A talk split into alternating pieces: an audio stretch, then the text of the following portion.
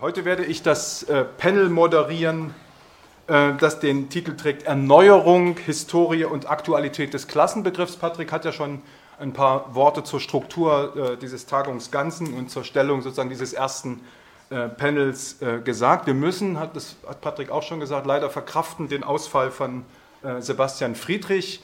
Äh, ich freue mich aber sehr, dass wir heute zwei Expertinnen hier zu diesem äh, Thema der äh, Klassenanalyse, Klassentheorie haben, die diesen Ausfall hoffentlich gut kompensieren werden. Die sind selber sozusagen eng miteinander vertraut mit den jeweiligen Forschungen, arbeiten zusammen in dem Projekt Klassenanalyse an der Friedrich-Schiller-Universität Jena und es handelt sich bei diesem Projekt um einen Arbeitskreis von Wissenschaftlerinnen, Nachwuchswissenschaftlerinnen, auch Studierenden am Institut für Soziologie an der Friedrich-Schiller-Universität von Jena. Äh, das hängt natürlich ganz eng zusammen mit den äh, Forschungen auch von Klaus Dörrer, die dort betrieben werden.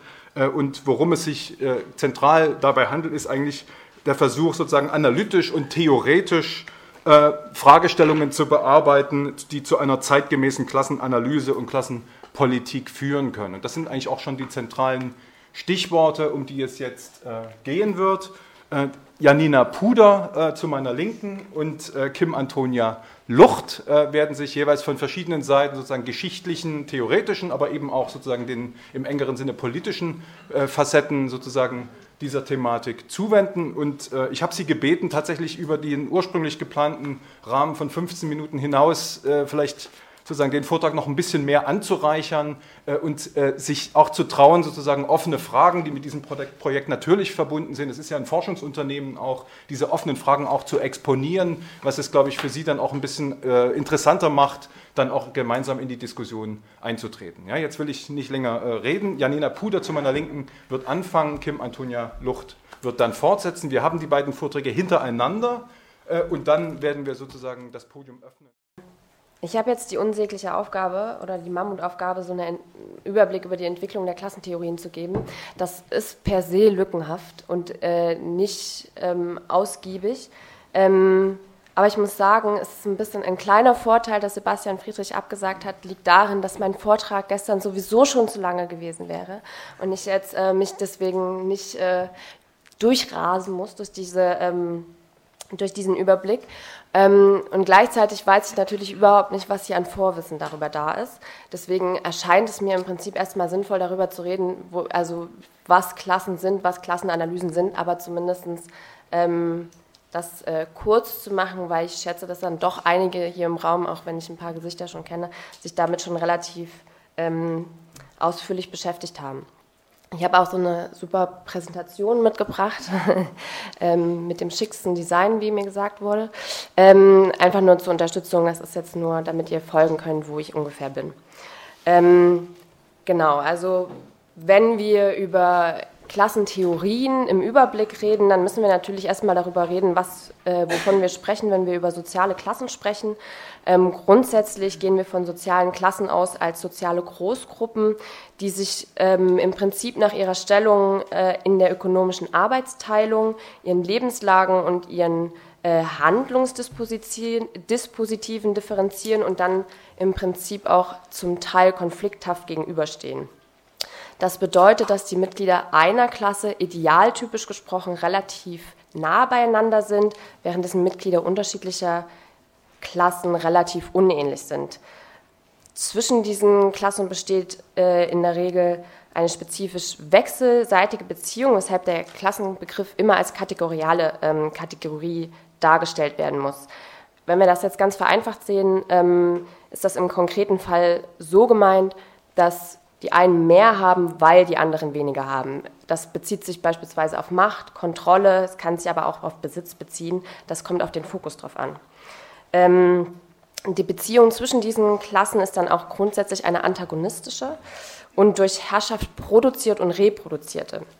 Ähm, selbstverständlich gibt es auch andere Modelle, die über soziale Ungleichheiten und gesellschaftliche Strukturen sprechen, wie beispielsweise Schicht-, Schicht oder Milieuansätze. Ähm, die zielen aber in der Regel eher einseitig auf die Beschreibung sozialer Stratifikationen ähm, und auf, mehr auf den Fokus der Quantifizierung sozialer Gruppen. Und damit sind sie nicht per se herrschaftskritisch oder bezogen auf die zugrunde liegenden Strukturen, die die Gesellschaft strukturieren.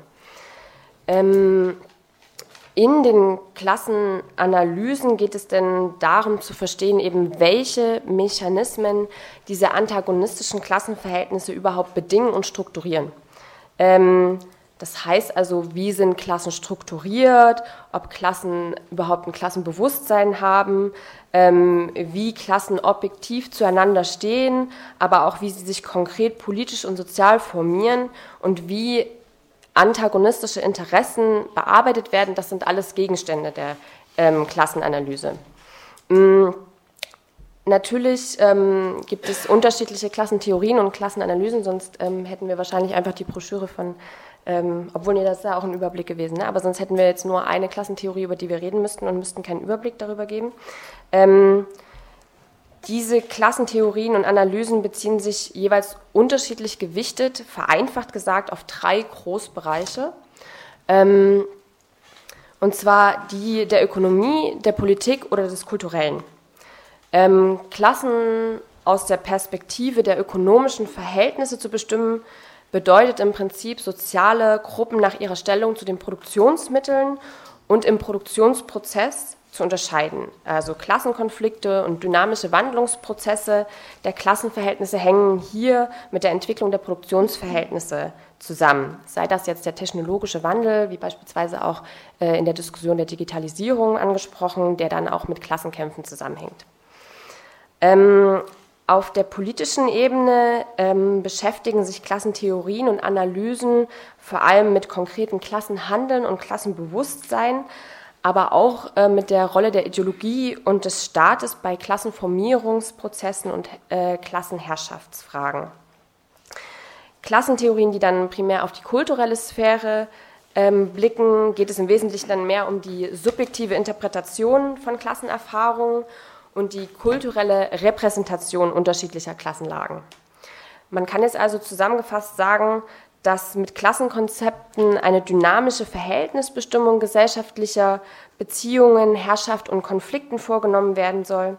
Aber wie und ob beispielsweise die, also ob die objektiv ökonomische Klassenlage mit einer klassenspezifischen Politik bzw. Ähm, Kultur korrespondiert, das hängt dann vom ähm, Fokus und von der Analyse ab, aber auch vom je historisch konkreten Fall, der analysiert werden soll. Ähm, wie sich also die Klassenverhältnisse ändern, ändern sich selbstverständlich auch Klassentheorien und Klassenanalysen. Ähm, und deswegen schauen wir uns jetzt mal ein paar unterschiedliche ähm, Klassentheorien an aus den drei, ähm, die ich zugeordnet habe, aus den drei Großbereichen, die ich gerade genannt habe. Ähm, wenn wir jetzt an Klasse denken, dann werden die meisten oder wahrscheinlich alle von euch klassischerweise an Karl Marx denken. Also ich würde fast sagen, dass sämtliche auf Marx folgende Klassenanalysen und Theorien sich mehr oder weniger an seinen Grundüberlegungen zur kapitalistischen Klassengesellschaft abarbeiten. Mm, und auch ähm, kann gesagt werden, dass der Ausgangspunkt Punkt bei Marx eben seine Kapitalismusanalyse darstellt, wovon er eben Klassen aus dem Ökonomischen ableitet. Ähm, Klassenverhältnisse über die Ökonomie zu bestimmen, bedeutet bei Marx im Prinzip zwischen der Stellung der Menschen im Produktionsprozess, ähm, also zwischen der Stellung, die Menschen im Produktionsprozess einnehmen, zu unterscheiden. Also zu fragen, ähm, wie Gruppen bzw. Individuen zu den Produktionsmitteln stehen und welche Stellung sie innerhalb der ökonomischen Arbeitsteilung einnehmen. Ähm, Marx zufolge steht im kapitalistischen Klassengesellschaften eben auf der einen Seite die Klasse der doppelt freien Lohnarbeiterin, das heißt, äh, das ist eigentlich äh, mehr oder weniger ein Euphemismus, weil ähm, die doppelt freie Lohnarbeiter natürlich, sie sind frei, ihren Arbeitsplatz auf den Arbeitsmarkt ähm, zu wählen oder zu suchen. Gleichzeitig sind sie aber auch frei vom Produktionsmittelbesitz. Also das heißt, wenn ich auf die Baustelle gehe und ein Loch buddel, dann gehört die Schaufel mir nicht, sondern meiner Chefin. Ähm, und auf der anderen Seite äh, steht dann die Klasse der Kapitalistin, vereinfacht gesagt. Der klassenbildende Widerspruch bei Marx, ähm, der eben beide Klassen miteinander verbindet, ergibt sich hier aus der Logik, ähm, dass auf der einen Seite Lohnarbeiterinnen ausgebeutet werden, also der Wert der geleisteten Arbeit über dem liegt, was die Arbeiterinnen zu ihrer Reproduktion in Form von Lohn erhalten. Und auf der anderen Seite die Kapitalisten sich eben dieses Produkt ähm, der Mehrarbeit aneignen. Das heißt also, der klassenbildende Mechanismus bildet hier die Ausbeutung. Ähm, eine der wichtigsten Referenzen, auf die sich die meisten marxistischen Klassentheorien äh, beziehen, ist natürlich das von Engels und Marx äh, formulierte kommunistische Manifest.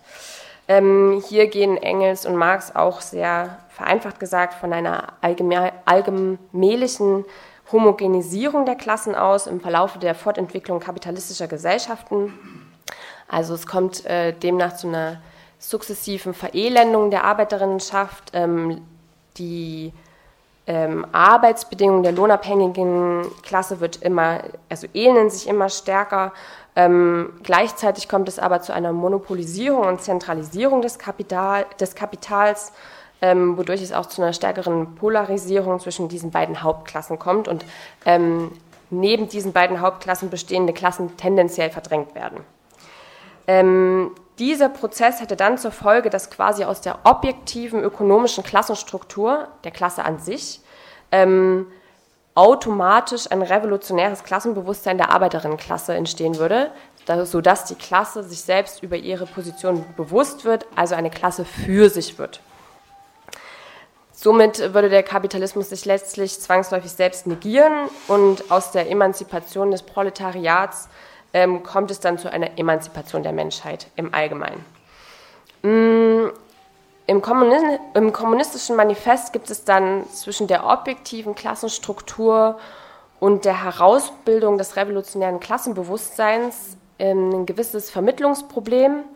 Und zwar hier führt die ökonomische Klassenlage zugespitzt ganz zwangsläufig zum politischen Klassenbewusstsein. Schauen wir jetzt aber auf die bisherige Geschichte, Mm, kann gesagt werden, dass dieses Szenario so nicht eins zu eins eingetreten ist, wie das im ähm, Manifest prognostiziert wurde. Man muss aber auch sagen, dass Marx natürlich ähm, auch in seinen, also er hatte im Prinzip sein, von seinen Studien diese Entwicklung der englischen Industriearbeiterinnenschaft vor Augen, weshalb natürlich da auch bestimmte ähm, Aspekte dann in das kommunistische Manifest natürlich auch in das Denken dann eingeflossen ist.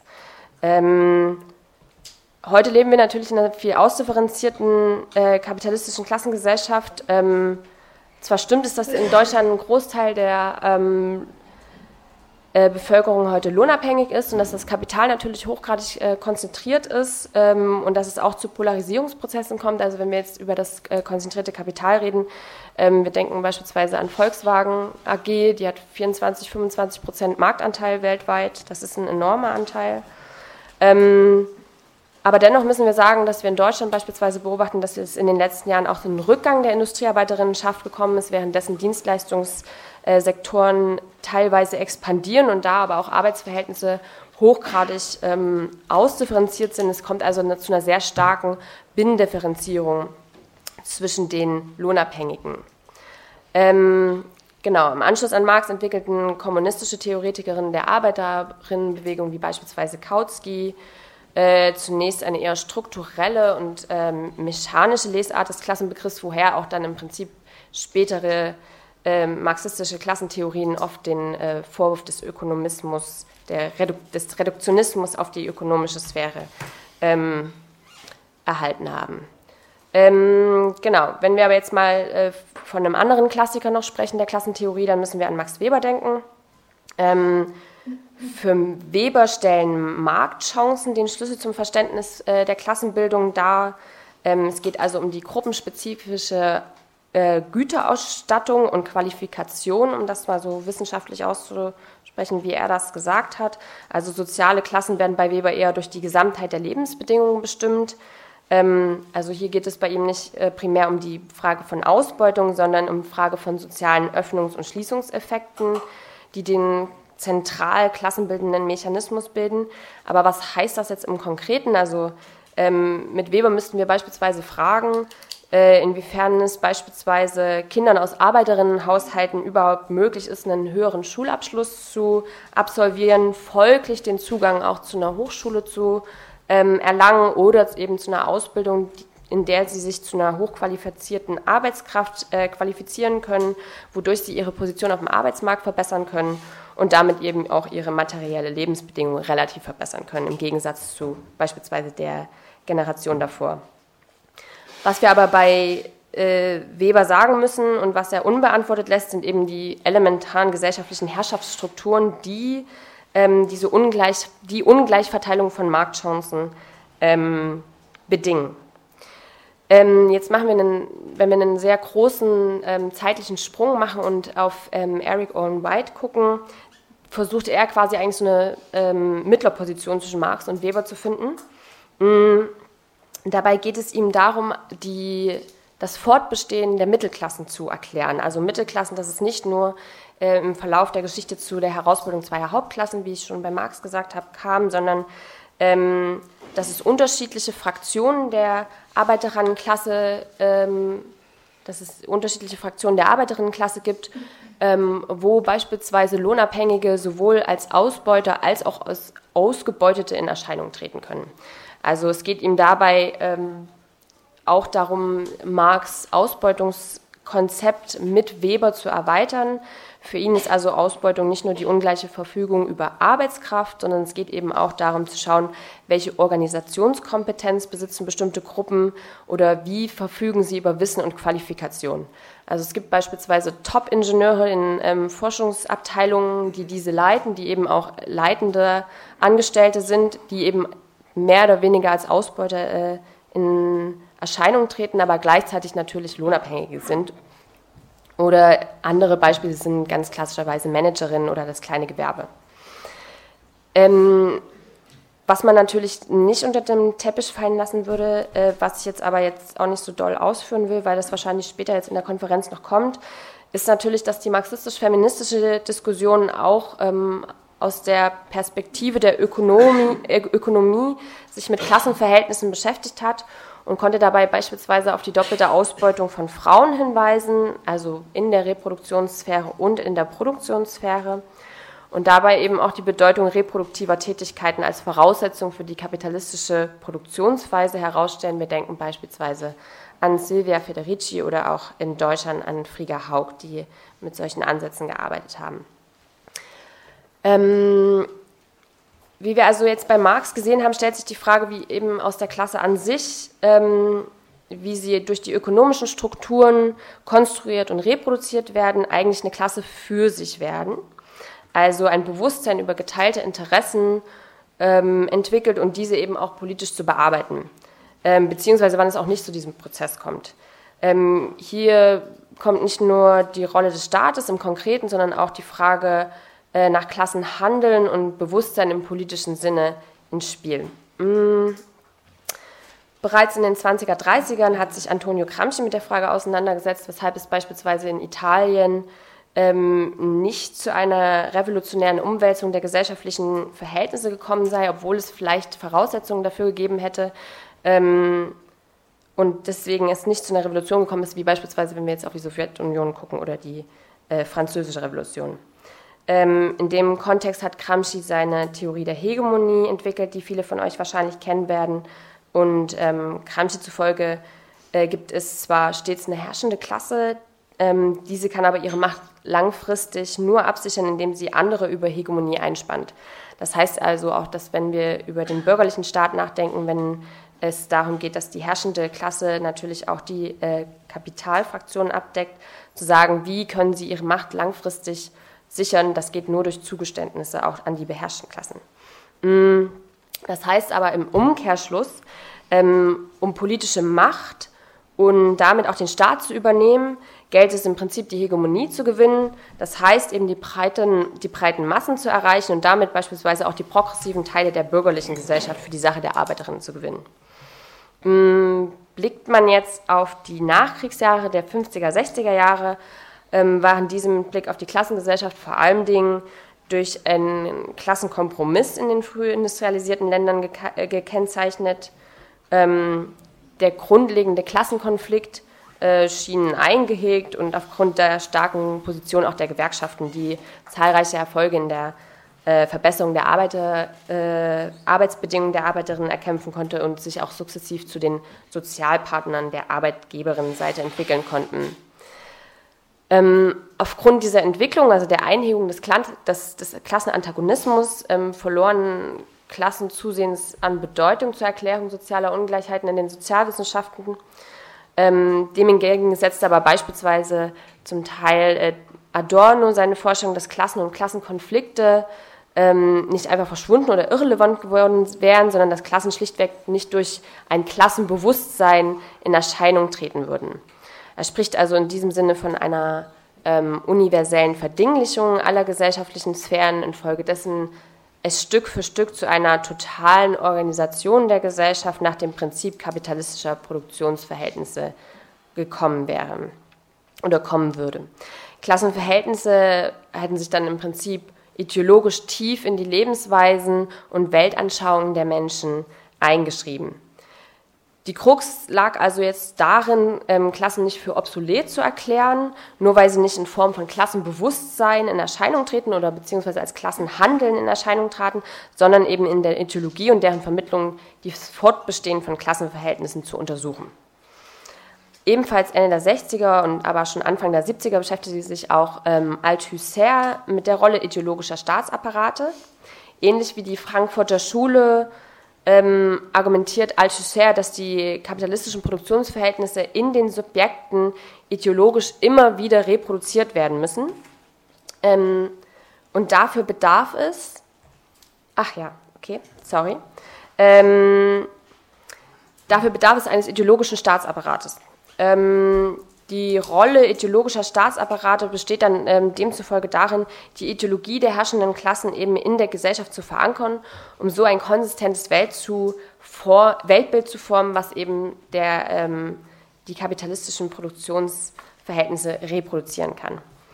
Ähm, auch im Anschluss an Althusser betont beispielsweise Polanzas die besondere Rolle des Staates, wobei er erstmal kritisiert, dass ähm, es keine, oder er sagt, dass es keine Klassenneutralität des Staates gäbe. Also der Staat in, äh, unter kapitalistischen Verhältnissen ist immer ein bürgerlicher Staat, das heißt, es ist der Staat der Kapitalistinnen, ganz vereinfacht gesagt.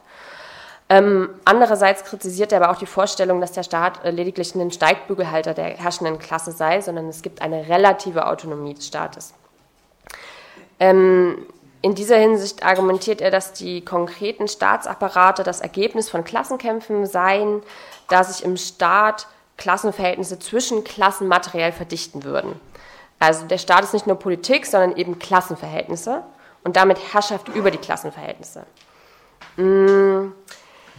In den 80er Jahren kommt es dann mehr oder weniger wieder zu einer Verabschiedung der Klassen. Ähm, es gibt ein augenscheinliches Prognosedefizit von Klassentheorien und die ne-, vermeintliche oder die tatsächliche Notwendigkeit der Erweiterung der Klassentheorie um Fragen von Sexismus, Rassismus ähm, und anderen Formen ähm, von sozialer Ungleichheit. Genau. Es kommt also zu einer Abkehr von Klassentheorien und einer stärkeren Zuwendung zu Milieu- und Schichtansätzen. Beispielsweise erklärt ähm, Ulrich Beck Klassenkonzepte zur Untersuchung sozialer Ungleichheiten und Konflikte für scheinbar überholt, weil Klassen als lebensweltliche und politische Bezugskategorie ihre Bedeutung eingebüßt hätten. Ähm, der Nachkriegskapitalismus nach Beck ähm, hätte sich dadurch ähm, ausgezeichnet, dass es einen bestimmten Fahrstuhleffekt gegeben hätte, demnach Klassenverhältnisse zwar relational betrachtet gleich geblieben wären, ähm, die Gesellschaft aber insgesamt wohlständiger geworden wäre. Mm.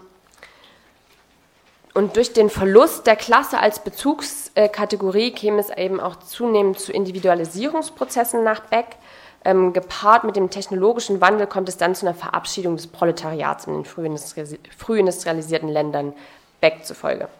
Soziale Konflikte würden sich dann tendenziell ähm, nicht mehr entlang von Klassenlinien vollziehen, sondern ähm, der Bezug auf askriptive Merkmale wie Geschlecht oder Alter, sexuelle Orientierung würden eben an gesellschaftlicher Bedeutung entsprechend gewinnen. Ähm, ähnlich argumentieren äh, Chantal Mouffe und Ernesto Laclau in ihren ähm, poststrukturalistischen Ansatz, ähm, wo sie eben auch die Relevanz äh, sozialer Kämpfe, beispielsweise gegen Rassismus, ähm, gegen, also herausstellen und damit ähm, feststellen, dass sich diese aber nicht aus den ökonomischen Strukturen per se äh, her herleiten ließen, sondern sie zielen eher darauf, auf die diskursive Ebene zu kommen von Gruppenbildungsprozessen und dabei auch ähm, entwickeln sie eine bestimmte politische Strategie, damit, die damit zusammenhängt, die wir aber auch nochmal, wenn das von Interesse ist, diskutieren können.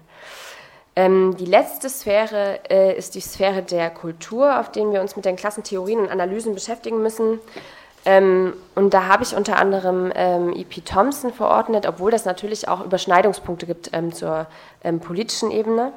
Ähm, E.P. Thompson betrachtet quasi in den frühen 60er Jahren Klasse als einen politischen Akteur, der erst in der kulturellen politischen Bewegung entstehen würde.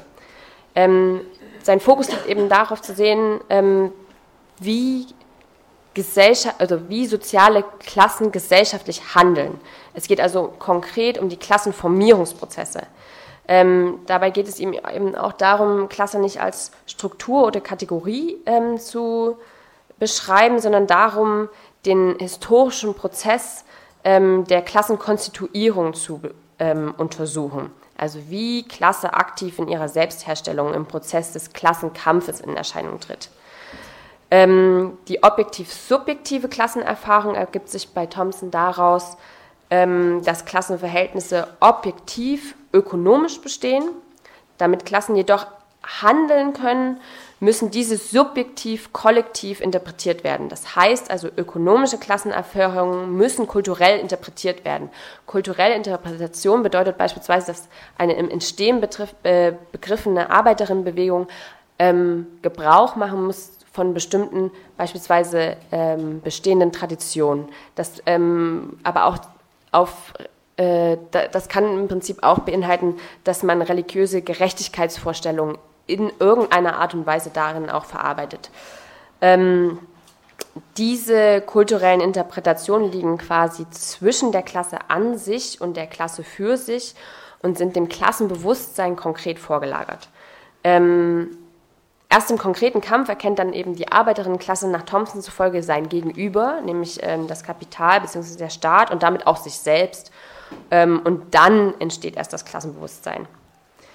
Ähm, während der 80er Jahre ähm, die, wurde die, äh, auch die Kategorien der Klasse in den kritischen Sozialwissenschaften war weitestgehend verschwunden, aber ähm, Pierre Bourdieu versuchte die fortbestehenden Strukturen äh, der Klassengesellschaft in den Lebensweisen der Menschen zu erkennen. Es ging ihm also darum zu schauen, ähm, inwiefern sich Klassenverhältnisse in kulturell repräsentieren lassen. Ähm, es ging ihm darum, eben also auch hier die Existenz sozialer Klassen, ähm, die sich unter anderem aus dem Habitus der Menschen, ähm, der sich darin widerspiegelte, ähm, herauszustellen. Habitus bezeichnet dann in dem Falle äh, dieses Ensemble von Erfahrungen, Gewohnheiten, Vorstellungen und sozialen Praxen. Ähm, nach Bourdieu prägt der Habitus konkrete Lebensstile, Wahrnehmungen, Klassifikations- und Bedeutungspraxen. Kämpfe zwischen den Klassen würden Bourdieu zufolge nicht ähm, nur auf ökonomischer Seite ähm, würden nicht nur aus der ökonomischen Sphäre ableiten, äh, abzuleiten sein, sondern es geht auch äh, um diese Kämpfe in dem subtilen Feld der Kulturell, äh, des Kulturellen. Diese Kämpfe werden also als Distinktionskämpfe auf dem Feld des, der Kultur geführt. Es geht also darum, welche Lebensstile gelten jeweils beispielsweise als erstrebenswert, welche genießen besonderes hohes Ansehen, ähm, eine bessere gesellschaftliche Position und wovon versucht man sich eventuell auch abzugrenzen. Ähm, demnach bestimmen sich Klassen Bourdieu zufolge nicht allein aus dem ökonomischen Kapital, sondern aus mehr Faktoren wie beispielsweise Bildung, Kultur, Geschmack. Dennoch muss gesagt werden, dass die ökonomische Position auch bei Bourdieu eine ganz besondere ist, denn ähm, hohes ökonomisches Kapital ähm, lässt sich leichter äh, konvertieren. Das heißt, wenn ich ähm, sehr viel, wenn ich äh, eine hohe ökonomische Ausstattung habe, kann ich mir natürlich auch eine bestimmte Kulturgüter beispielsweise leichter aneignen. Also käuflich erwerben einfach. Mm, um zum Ende zu kommen, ähm, müssen wir heute, wenn wir äh, über das Klassenprojekt Jena jetzt auch noch nachdenken und was ähm, daraus entstehen soll, darüber nachdenken, welche, unter welchen Vorzeichen sollten Klassentheorien und Analysen heute stehen. Nämlich Ähm, zwei ganz prägnante Sachen wären ähm, die Fragen natürlich von Neoliberalismus und Prekarisierung. Ähm, die allgemeinen gesellschaftlichen Tendenzen, mit denen wir uns auseinandersetzen müssen, ist eine zunehmende gesellschaftliche Pol Polarisierung. Es geht zunehmend um Verteilungskämpfe. Es gibt einen ganz ungenierten Klassenkampf von oben. Und es geht natürlich auch darum, dass es zu einer ähm, immer stärkeren äh, Umdeutung sozialer Widersprüche in ethnisch bzw. rassistische Distinktionen kommt. Ähm, was gibt es so äh, an neueren Debatten in der Klassenanalyse? Wir können natürlich ähm, als Schülerin von Klaus Dörre Klaus Dörre gleich zweimal nennen. Und zwar erstens, ähm, dass es nicht äh, die eine Kla Arbeiterklasse gibt, sondern dass wir heute Klassen in den früh industrialisierten Staaten zumindest im Plural ausbuchstabieren müssen. Ähm, dann haben wir aber natürlich auch die Frage, inwiefern äh, Klassen oder inwiefern beispielsweise Tendenzen von Prekarität, ähm, anhaltende Exklusion und Ausgrenzung, Erfahrungen wie diese subjektiv verarbeitet werden von ähm, Prekarität betroffenen, Lohnabhängigen, äh, wobei hier auch Prekarität als relationaler Begriff zu verstehen ist, in Abgrenzung zum vorher bestehenden dominanten Normalarbeitsverhältnis. Ähm, wir haben sogar jemanden wie Guy Standing, der von einem neuen Klassensubjekt ausgeht, nämlich dem Prekariat. Ähm, er geht davon aus, dass, das global, dass der globale Kapitalismus Prekarität weltweit verallgemeinern würde.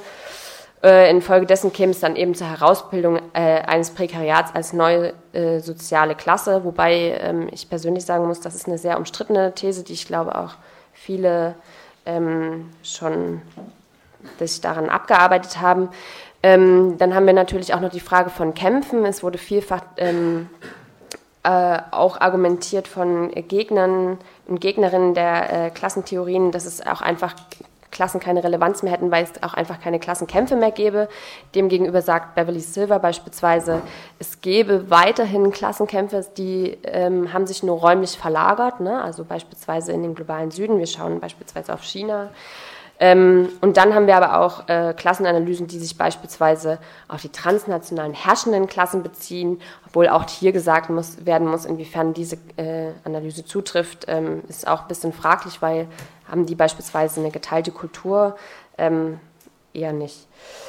Ähm, trotz dessen, dass eben der Klassenbegriff aktuell eine Renaissance äh, feiert, wie wir jetzt gerade auch schon in der Einleitung gehört haben, fehlt es jedoch äh, an einer konsistenten, Umfang reichen und kritisch reflektierten und nicht reduktionistischen Klassenanalyse und Theorie ähm, der gegenwärtigen Klassenstruktur und Verhältnissen. Und im PKJ arbeiten wir eben an, an einer Klassenanalyse, die diese Probleme ganz konkret ernst nimmt und sich eben mit einer Klassenanalyse auf Höhe der Zeit beschäftigt. Und ähm, genau, das würde euch jetzt Kim mal ein bisschen äh, Einblick darin geben.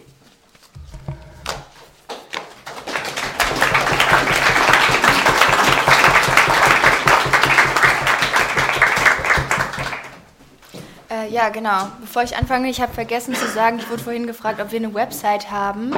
Ähm, wir sind über die Uni Jena, über den äh, Arbeitsbereich von Klaus Dörre, Arbeitsindustrie und Wirtschaftssoziologie unter Forschung zu finden.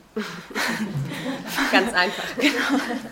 Ähm, ja, genau. Also äh, wenn, als wir uns angefangen haben, im PKJ mit Klassen auseinanderzusetzen, ging es vor allem erstmal darum zu festzustellen, dass ähm, worüber reden wir eigentlich, wenn wir jetzt die Rückkehr der Klassen ähm, über die Rückkehr der Klassen sprechen. Denn entgegen des kommunistischen äh, Manifests haben wir festgestellt, dass sich die Lohnarbeiterinnenklasse eben nicht homogenisiert hat und ähm, es schwerer scheint äh, zu definieren, wer überhaupt zu den Lohnabhängigen zu der lohnabhängigen Klasse gehört. Durch Digitalisierung, prekäre Beschäftigung, Ausweitung des Dienstleistungssektors und so weiter hat sich eben die Zusammensetzung der Lohnabhängigenschaft sowohl in den Betrieben als auch gesellschaftlich verändert. Und ähm, die, die Diagnose, die lohnabhängigen Klasse sei migrantischer, weiblicher und prekärer, ist wohl die populärste, die wir jetzt in den letzten äh, Jahren zu dem Zustand der ausgebeuteten Klasse gehört haben. Trotzdem und trotzdem, dass sich dessen eben alle einig sind, ähm, dass es schwieriger ist, die Klasse so, dass die Klasse zu die äh, lohnabhängigen Klasse zu bestimmen, ähm, ist es in den aktuellen soziologischen auffällig, dass es kein, keine einheitliche Klarheit äh, darüber gibt, wie wir jetzt den Begriff verwenden, was wir meinen, wenn wir von Klasse sprechen. Und ähm, damit sehen wir uns konfrontiert, dass es halt keinen einheitlichen Klassenbegriff mehr gibt und damit eben auch unklar bleibt, wie jetzt Klassen analysiert werden und bestimmt werden und was jetzt am Ende eine Klasse zu einer Klasse macht. Nach der Durchsicht der, äh, der Klassiker der Klassentheorie haben wir äh, einen relativ voraussetzungsvollen Begriff von Klasse, der eben nicht Klasse äh, gleichsetzt mit Proletariat, sondern ähm, auf drei Ebenen rangiert. Erstens ähm, gibt Klassen, der Klassenbegriff Aussagen über Wechselbeziehungen zwischen Klassenlage, Handeln, Bewusstsein und Identität. Ähm, er begreift Klassen allerdings auch als Agentinnen des sozialen Wandels und äh, betont drittens die Relationalität, also benennt Prinzipien oder Mechanismen zwischen den Klassen, die, Janina hat es auch schon gesagt, die das Glück der Starken mit der Not der Schwachen verbinden. Und auf den letzten Punkt ähm, gehe ich jetzt etwas genauer ein. Ähm, wir haben natürlich den Anspruch, zeitgemäß über Klassenanalyse zu diskutieren und dadurch äh, auch die Kritikpunkte, die in den letzten, im letzten halben Jahrhundert äh, an den Klassenbegriff auch herangetragen wurden, mit einzubeziehen. Und ähm, deshalb sind Fragen, wie lassen sich private Sorgearbeiten, migrantische Überausbeutung, Landkonflikte im globalen Süden und auch die Zunahme prekärer Beschäftigung in einer Klassentheorie vereinleitend. Und äh, da hat uns die Durchsicht eben der verschiedenen Klassentheorien ähm, geholfen, weil wir äh, da, auf, da äh, auf den Kausalmechanismus gestoßen sind als, ähm, als das verbindende Element quasi, um verschiedene Klassentheorien zusammenzubringen. Also das ist natürlich auch eine Schwierigkeit. Wir haben jetzt irgendwie gehört, was es alles für Klassenbegriffe gibt, aber ähm, die können wir natürlich nicht alle nur nebeneinander stellen, sondern irgendwie müssen die auch fruchtbar zusammengebracht werden. Und unser Vorschlag wäre hier, Kausalme auf Kausalmechanismen zurückzugreifen. Die zeigen nämlich auf, wie die Not der Schwachen mit, der, mit dem Glück der Starken zusammenhängt und strukturiert Klassenbeziehungen vor allem relational. Hm. Und der prominenteste ist eben die Ausbeutungsbeziehung von äh, Karl Marx zwischen den Lohnabhängigen und den Produktionsmittelbesitzenden. Aber in verschiedenen Klassentheorien lassen sich auch andere Kausalmechanismen finden, ähm, die wir für eine aktuelle Klassentheorie, die ihren Blick eben auch über das Lohnarbeitsverhältnis hinaus äh, zu weiten beansprucht, für relevant halten. Und dazu gehören neben der vertraglich auf Äquivalententausch beruhenden Ausbeutung äh, die Überausbeutung in Anlehnung an Nancy Fraser, die auf ungleichen Tausch, außerökonomischem Zwang und Dominanz basiert. Dann haben wir mit Max Weber die soziale Schließung, ähm, die bürokratische Kontrollmacht mit Eric Olin Wright, Enteignung von Gemeingütern, da orientieren wir uns an Rosa Luxemburg, David Harvey, aber auch Silvia Federici und zuletzt Distinktion auf- und Abwertung mit Pierre Bourdieu und Didier Eribon. Und dabei erklären verschiedene Kausalmechanismen je unterschiedliche Formen der Über- und Unterordnung ähm, in unterschiedlichen gesellschaftlichen Dimensionen der ökonomischen, äh, politischen und kulturellen. Allerdings müssen wir auch diskutieren, in welchem Verhältnis die Kausalmechanismen zueinander stehen, ob es ähm, bestimmte Kausalmechanismen bzw. Kombinationen von denen bedeutender sind als andere oder ob Klassentheorie konzeptionell eine Hierarchisierung von Kausalmechanismen benötigt oder ob wir da kontextspezifisch ähm, historisch-empirisch schauen müssen. Mm. Wir haben außerdem auch noch nicht abschließend geklärt, das vielleicht als, als Frage vorneweg, wann ein Kausalmechanismus klassentheoretische Bedeutung erlangt in Bezug auf Klassenbildung. Ähm, also wann ist ein Kausalmechanismus jetzt klassenbildend und wann ist er einfach nur auch eine Erklärung oder ein Zusammenhang von sozialen Gruppen. Und gerade im Hinblick auf kulturelle Auf- und Abwertung stellt sich die Frage, ob, das, ob diese äh, kulturelle Auf- und Abwertung jetzt ein eigenständiger Mechanismus ist oder dass eine kulturelle Seite politökonomischer Prozesse äh, von ähm, klassentheoretischer Bedeutung quasi ist. Mhm. Sämtliche der Kausalmechanismen sind in den Spielarten des Kapitalismus stets präsent, allerdings verschiebt sich ihre Gewichtung in Abhängigkeit von Akkumulationsdynamik, gesellschaftlichen Kräfteverhältnissen, sozialen Konflikten, aber auch politischen Blockbildungen. Ähm, unsere These wäre jetzt, dass in mobilisierten Klassengesellschaften sich die gesellschaftliche Konfliktdynamik überwiegend am Gegensatz von Kapital und Arbeit organisiert. Wenn allerdings die Machtressourcen von beherrschten Klassen schwinden und auch die Institutionalisierung des Kapital-Arbeitsverhältnisses abgebaut wird, gewinnen Kausalmechanismen wie Überausbeutung, Enteignung, sozialer Ausschluss usw. So an Bedeutung. Zu einer weiteren Frage, die ich vorhin schon angesprochen hatte, die ist äh, schwieriger zu beantworten, wer gehört jetzt zu welcher Klasse dazu und äh, auch in Anlehnung an Klaus Dörre, wie viele Klassen gibt es überhaupt, ähm, beobachten wir in Deutschland empirisch, dass sich die Lebensrealitäten von Lohnabhängigen hinsichtlich der Ausbeutungsformen, der Verfügung über Machtressourcen und Sozialeigentum, über ihre Stellung in Unternehmenshierarchien und gesellschaftliche Arbeitsteilung, aber auch in den daraus resultierenden Chancen am Arbeitsmarkt heute stark unterscheiden. Und ähm, genau, Janina hat es auch schon angesprochen, Klaus Dörre spricht an dieser Stelle von einer Dreiteilung der lohnabhängigen Klasse. Und wenn Bedarf daran besteht, kann ich das in der Diskussion auch nochmal äh, näher ausführen, wo er die Dreiteilung jetzt sieht. Mhm. Aber was in jedem Fall deutlich wird, ist, dass sich empirisch nicht von einer einheitlichen äh, lohnabhängigen Klasse ähm, sprechen lässt. Mm, damit besteht allerdings auch ein Spannungsverhältnis im Klassenbegriff selber. Also will er sich eben stärker an dem Gegensatz von Kapital und Arbeit äh, orientieren und damit eben den Kausalmechanismus der Ausbeutung priorisieren, dann ähm, wird er zwar den ökonomischen, äh, der ökonomischen Grundstruktur kapitalistischer Gesellschaften und den darin bestehenden Herrschaftsverhältnissen gerecht, Allerdings der, ähm, lässt er sich hinsichtlich der konkreten kulturellen und lebensweltlichen Fragmentierung der Lohnabhängigen ähm, nicht, mehr, nicht mehr fassen und es handelt sich dann um einen empirisch entleerten Begriff. Wenn wir den jetzt, äh, wenn wir den Klassenbegriff aber empirischer fassen und wir von lohnabhängigen Klassen im Plural sprechen, dann können wir Phänomene, die insbesondere die Fragmentierung, die Spaltung und Konflikte innerhalb von einer Klasse oder innerhalb von Klassen analysiert werden aber damit droht der Klassenbegriff dann auch ein bisschen äh, beliebig zu werden und Klassen einfach irgendwie aufgrund einer Vielzahl von Kausalmechanismen zu konstituieren. Mhm. Außerdem müssen wir uns auch fragen, wenn wir jetzt von lohnabhängigen Klassen im Plural sprechen, inwiefern wächst das Verhältnis zwischen den lohnabhängigen Klassen ähm, untereinander. Also können wir dann immer auch von antagonistischen Verhältnissen von, gegen, äh, sprechen, die sich da gegenüberstehen oder was ist das eigentlich für ein Verhältnis?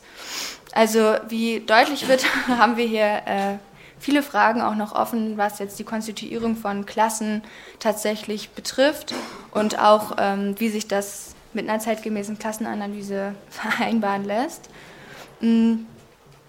Genau, aber ähm, so ein bisschen zum empirischeren Teil quasi, ähm, ist unsere These, dass sich gegenwärtig in Deutschland, aber auch in anderen kapitalistischen Zentren die Herausbildung von demobilisierten Klassengesellschaften beobachten lässt.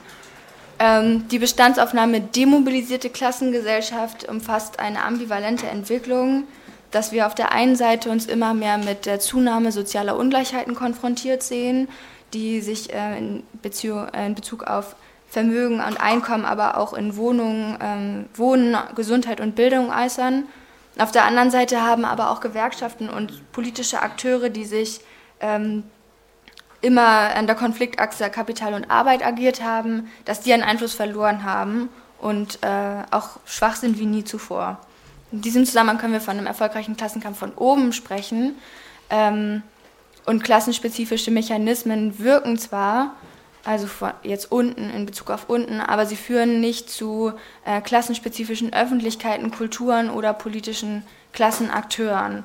Und an der Stelle äh, referiere ich jetzt auch nochmal auf Didier Ribon, der in seinem Buch Rückkehr nach Reims ähm, äh, sagt, sofern man Klassen und Klassenverhältnisse einfach aus den Kategorien des Denkens und Begreifens und damit aus dem politischen Diskurs entfernt, verhindere man damit noch lange nicht, dass sich all jene kollektiv im Stich gelassen fühlen, die mit den Verhältnissen hinter diesen Worten objektiv zu tun haben.